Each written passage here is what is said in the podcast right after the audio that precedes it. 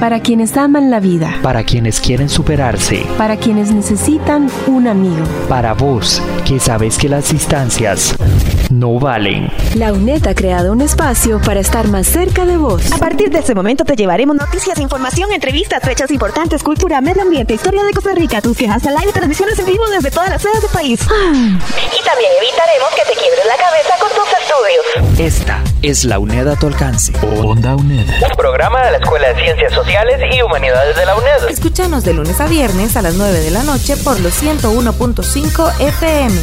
Onda UNED. Acortando distancias. Cuando yo le, di, le dije que iba a estudiar, lo primero que me dijo que, hey, que no, que no tenía, no tenía permiso.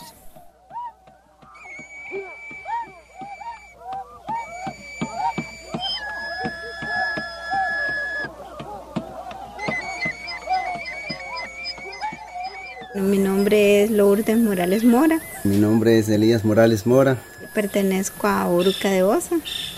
Vivo en Cañablancal. Vecino de aquí de Cañablancal, eh, al mar norte de Osa. Estudié, mm, soy bachiller en gestión turística sostenible. Actualmente estoy finalizando la licenciatura en docencia de la UNED. Estudio gestión turística sostenible. Historias sin distancia. Narraciones de estudiantes indígenas. Una coproducción del Área de Gestión de Pueblos Indígenas del Acuerdo de Mejoramiento Institucional y Onda UNED.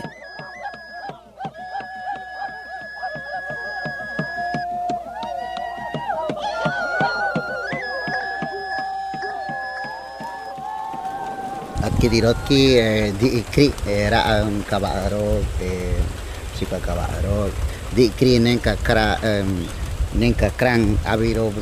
Estamos en Cañablancal, parte del pueblo indígena Brunca en Osa, en la zona sur de Costa Rica.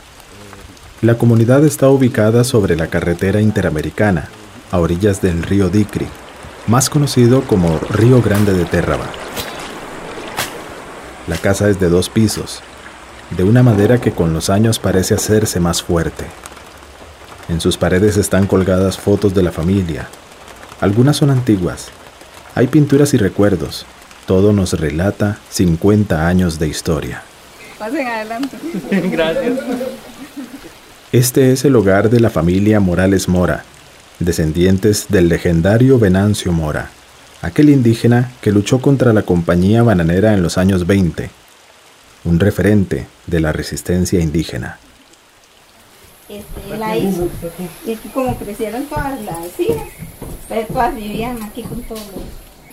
Todas, eh, arriba vivíamos las mujeres, abajo vivíamos los hombres. Buena casa. Le cuento. Ah, reci- ¿Cuánto tiene ya? Esta casa se hizo en el año 1954 54.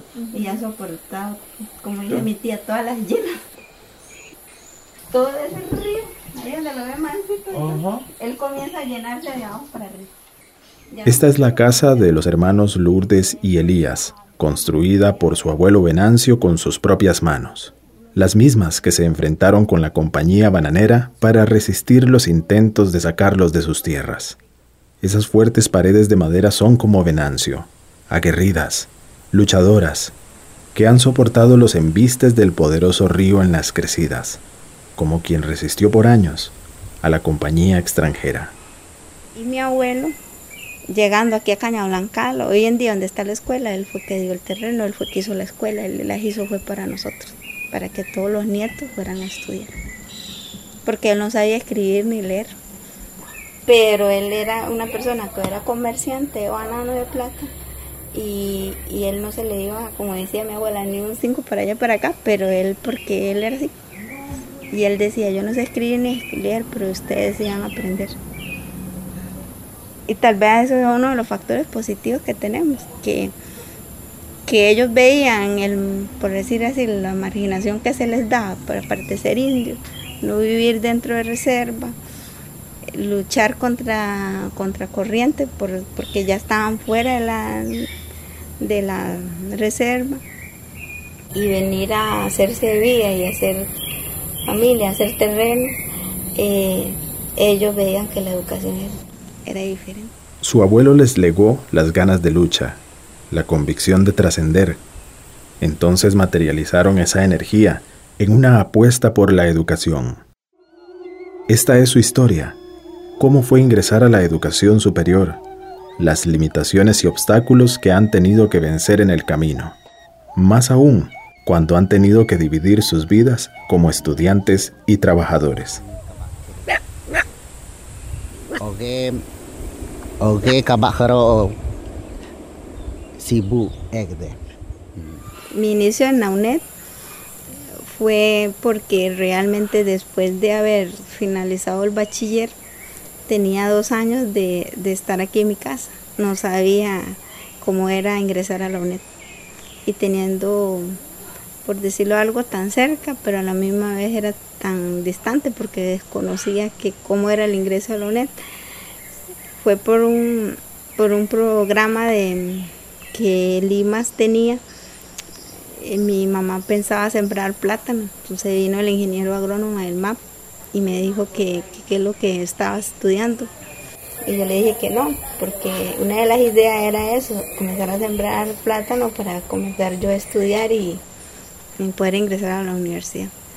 Y él me dijo que por qué no iba a la UNED si, si podía ingresar. Y fue ahí donde tuve, tuve el, por decir, un apoyo, que alguien me dio un consejo que podía hacerlo, entonces fui. Los primeros años de la U fue algo terrible, digamos.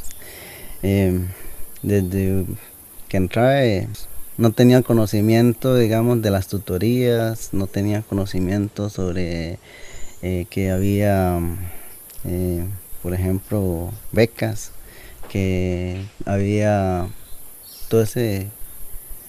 Le daban un libro a uno y, bueno, uno lo recogía y, y no sabían, bueno, sabiendo leer, pero no le llegaba al punto porque nada más uno llegaba, le entregaban y decían, eh, tal día eh, tiene que entregar tareas. Y fue algo que para mí fue muy duro porque yo trabajaba y, tenía que igual trabajar de temprano, de las, de las 5 de la mañana hasta las 5 de la tarde. Entonces, ese, esos años fueron muy duros para mí porque en, en, en saber que, que, tenía que estudiar y trabajar el otro día, no, no, no, no tenía ese ritmo. Para mí fue un inicio muy duro también, porque en esos días mi mamá le declararon el cáncer. Ella fue sobreviviente del cáncer y después, después de ocho años de haberle dado alta, le recurrió otra vez. Entonces fue ahí en, el, en ese año que cuando yo entré en el 2007, a mi mamá le declaran el cáncer y, y fue más dificultad porque uno de los motores para que hoy, gracias a Dios, a Dios y a la universidad terminé fue porque mi mamá siempre me incentivó a que terminara de estudiar. Y, y fue el la universidad que vi que podía acompañar a mi mamá y podía estar estudiando.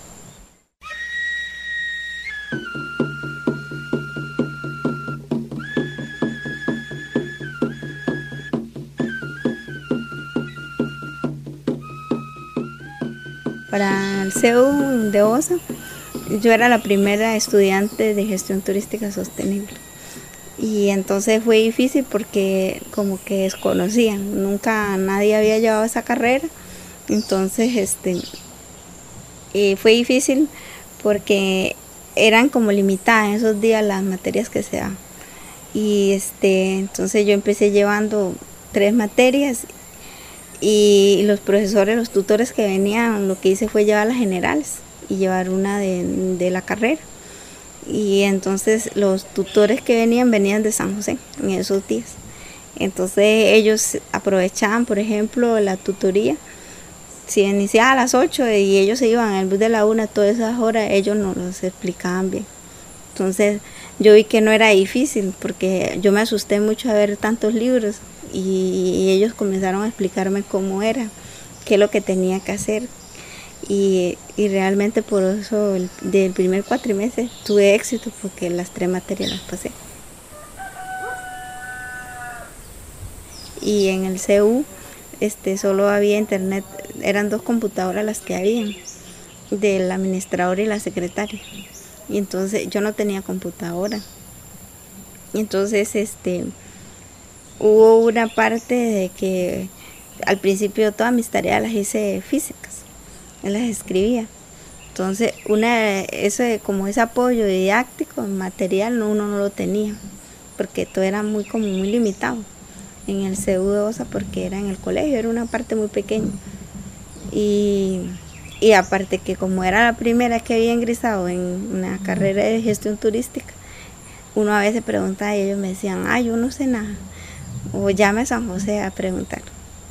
Entonces, siempre yo le agradezco mucho a los tutores que venían en esos días de San José porque yo les preguntaba y ellos me decían, déjeme ver si entre 15 días le traigo alguna duda y, ellos me apuntaban el nombre y las preguntas que tenía que hacer.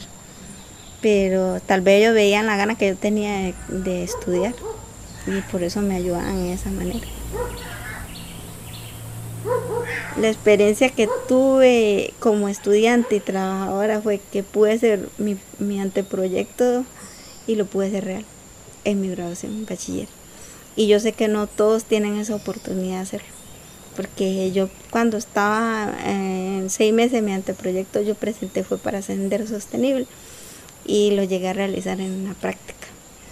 Y igual, este, cuando, como me dijo el dueño del hotel, si yo voy a ver si usted verdaderamente conoce. Y cuando uno aprende, gracias a Dios la universidad uno le enseña eso, que si uno quiere uno aprende. Y él me dijo, no se preocupe porque yo le pongo los colaboradores que usted ocupe, porque yo quiero eso.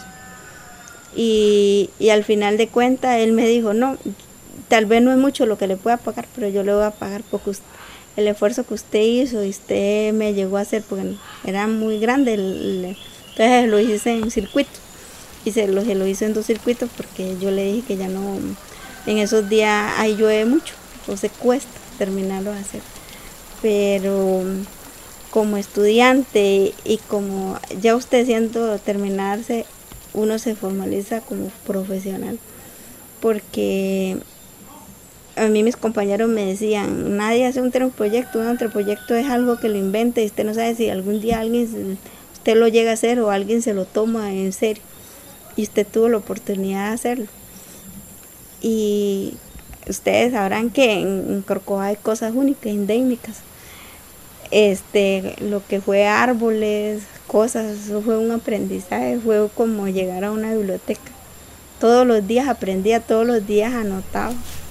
De hecho, yo me iba a las 7 de la, mañana a la montaña y a la 1 y, cuando yo veía, habían dos o tres señoras que iban a dejarme almuerzo y todo, porque yo les decía, es que yo entre 15 días quiero ya tener que, a ver cuántos árboles, por dónde puedo hacer la ruta. Cuando terminé el sendero, eh, me dijeron, usted que si quiere se queda como, nos puede ayudar como asistente administrativo.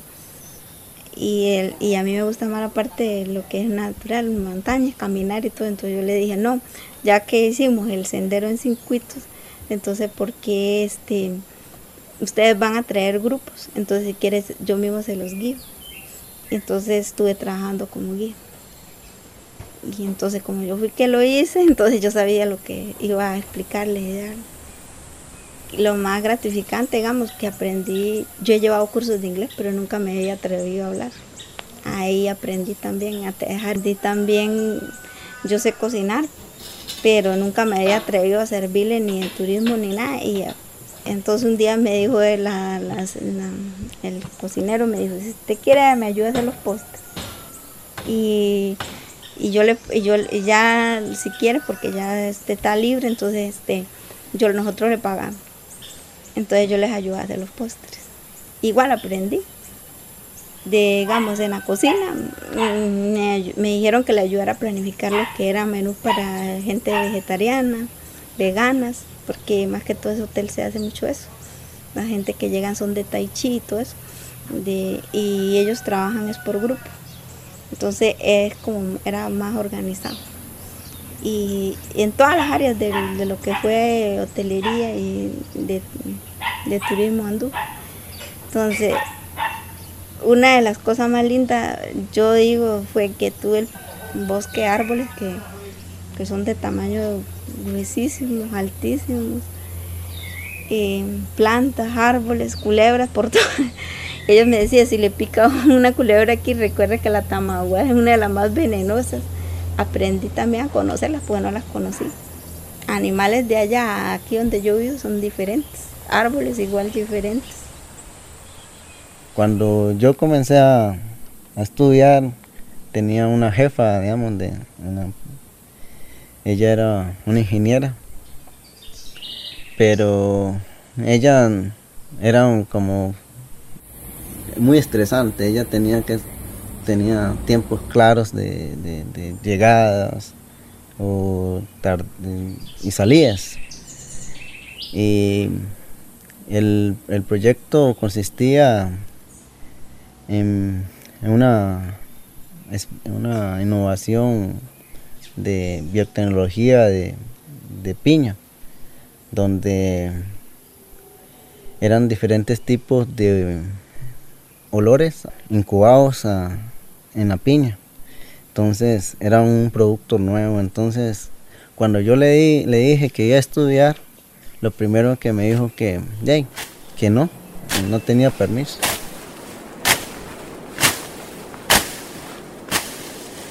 Y yo le dije que la UNED, ah, me dice, ahí lo va a ver con un bordón. Me dice, lo primero. Me dice, ahí lo, lo voy a ver con un bordón, todavía estudiando. Entonces le dije yo que, bueno, yo me siento joven, le dije así nada más. Y, yo, me, yo me voy a matricular. Y entonces dice, haga, haga lo que usted quiera, me dice así. Entonces yo lo que le dije fue, "Ey, bueno, voy a probar. Y seguí matriculando y igual cuando llegaron las tutorías y cuando necesitaba permisos, este siempre estaba que no. Negativa porque no, no, no, no había permisos para estudiantes para, después de, qué sé yo, durante un día laboral. Entonces, ya después le, le, dije a ella que si yo me quedaba a reponerse ese día para que me lo diera. Y ya hice una carta formal y se lo di al gerente, en ese entonces, al sugerente. Y él me, ese sí me dio el permiso. Entonces, desde ahí fue que algo como dice, hay que ir a, veces a, a pisar a, a, lo, lo más grande, a la gente de jefatura superior que a veces con los mismos jefes. Para, porque ellos tienen otra visión de tal vez del trabajador.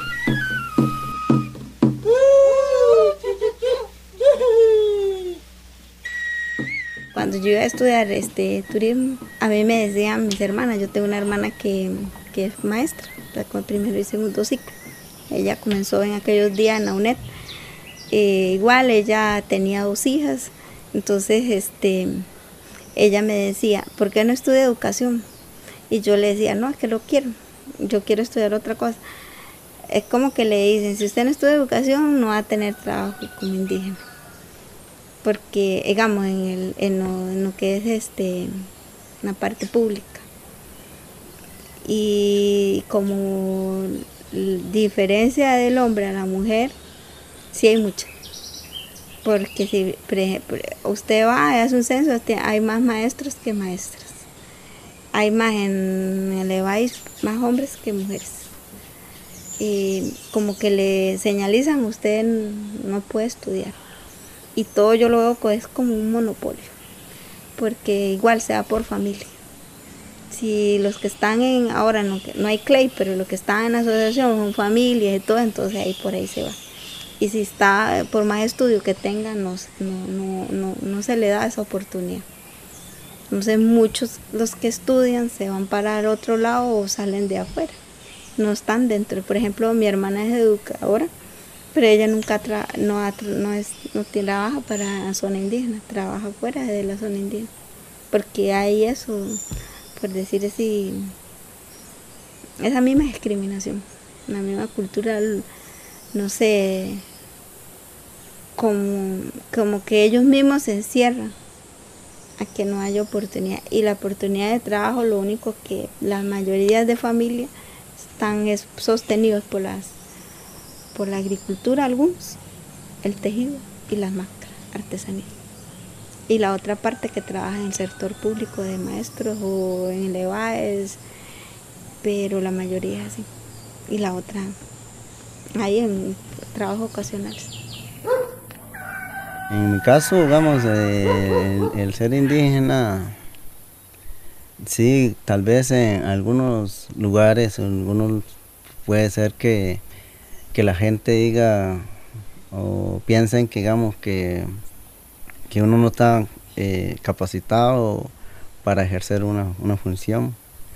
Y entonces lo, lo van como evaluando, lo van eh, eh, manejando de una manera, le han dando órdenes de una manera, y, pero sí, en los trabajos que he tenido, he tenido que batallar con esa, con esa, no sé, tal vez esa visión de las otras personas, otras empresas, de que un indígena es solamente para vivir, como dice, con animales o con ranchos, sino eh, un indígena pretende, digamos, seguir como, como, como cualquier persona. Somos, somos seres humanos y todos tenemos derecho a, a pensar, a, a, soñar y a seguir adelante.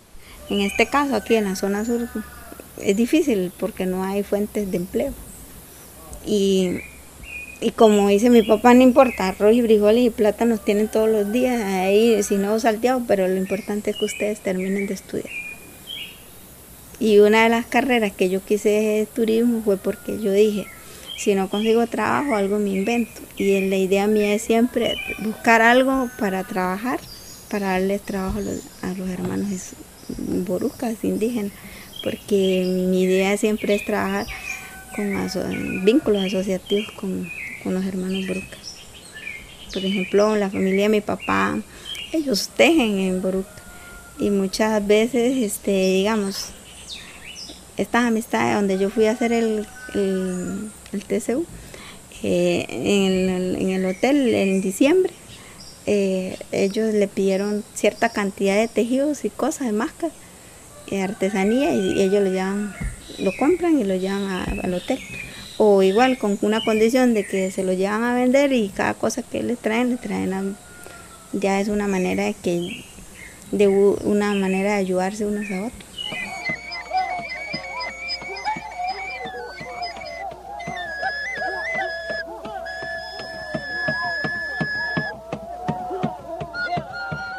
La región Brunca, donde viven Lourdes y Elías, es una de las zonas con mayor pobreza en el país. Según la encuesta nacional de hogares del 2016, un 31.2% de los hogares se encuentran en esta condición. A la vez, existe un aumento en la tasa de desempleo, pasando de 7.7% en el 2011 al 9.5% en el 2013. En el caso del pueblo indígena Brunca, el 56.7% de la población se encuentra fuera de la fuerza de trabajo, aumentando así la inequidad. Pero a pesar de ello, los pueblos resisten y crean estrategias asociativas para la subsistencia.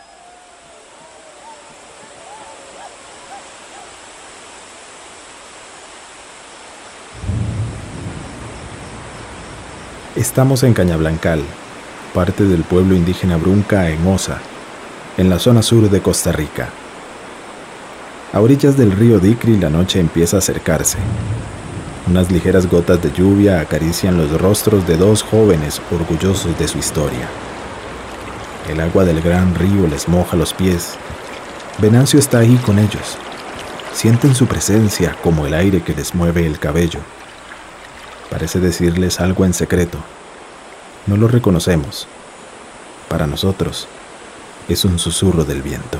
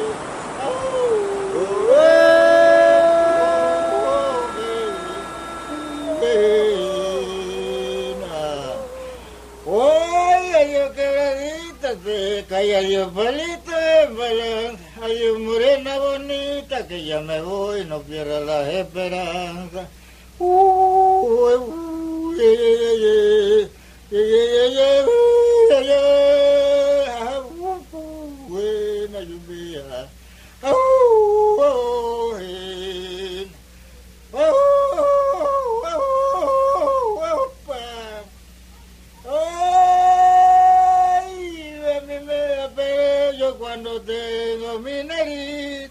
Estoy muy alegre, yo me Y ella era tan bonita. Que la reconciliaron, me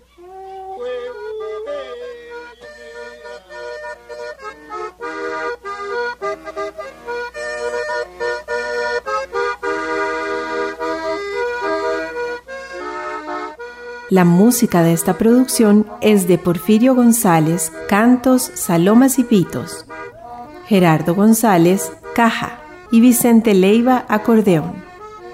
Recopilación in situ por Jorge Luis Acevedo Vargas.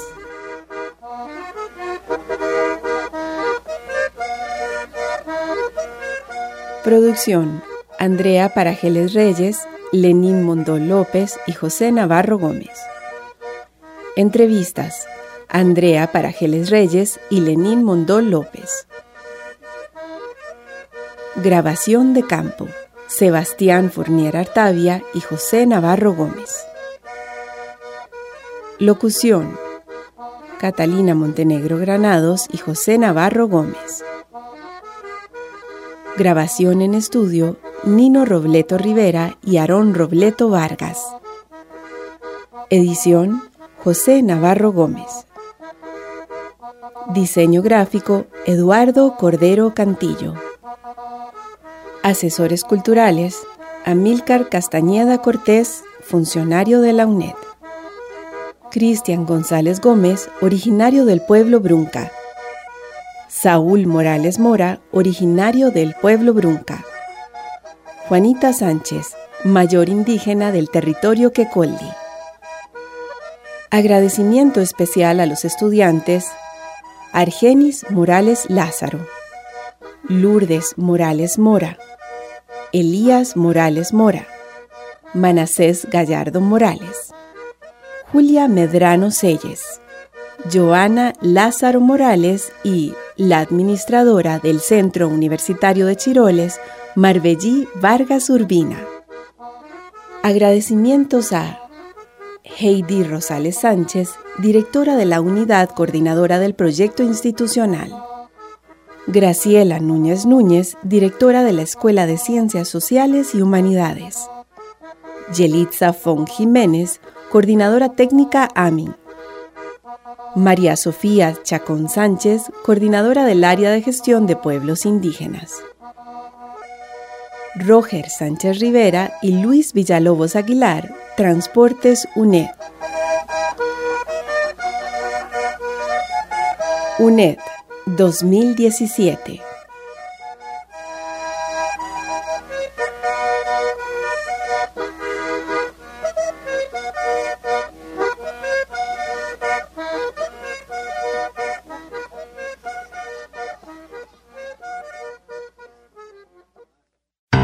Para vos, que sabes que las distancias no valen. Esta es la UNED a tu alcance. Onda UNED. Escúchanos de lunes a viernes por los 101.5 FM O desde cualquier computadora en el mundo por ondauned.com. Onda UNED. Acortando distancias.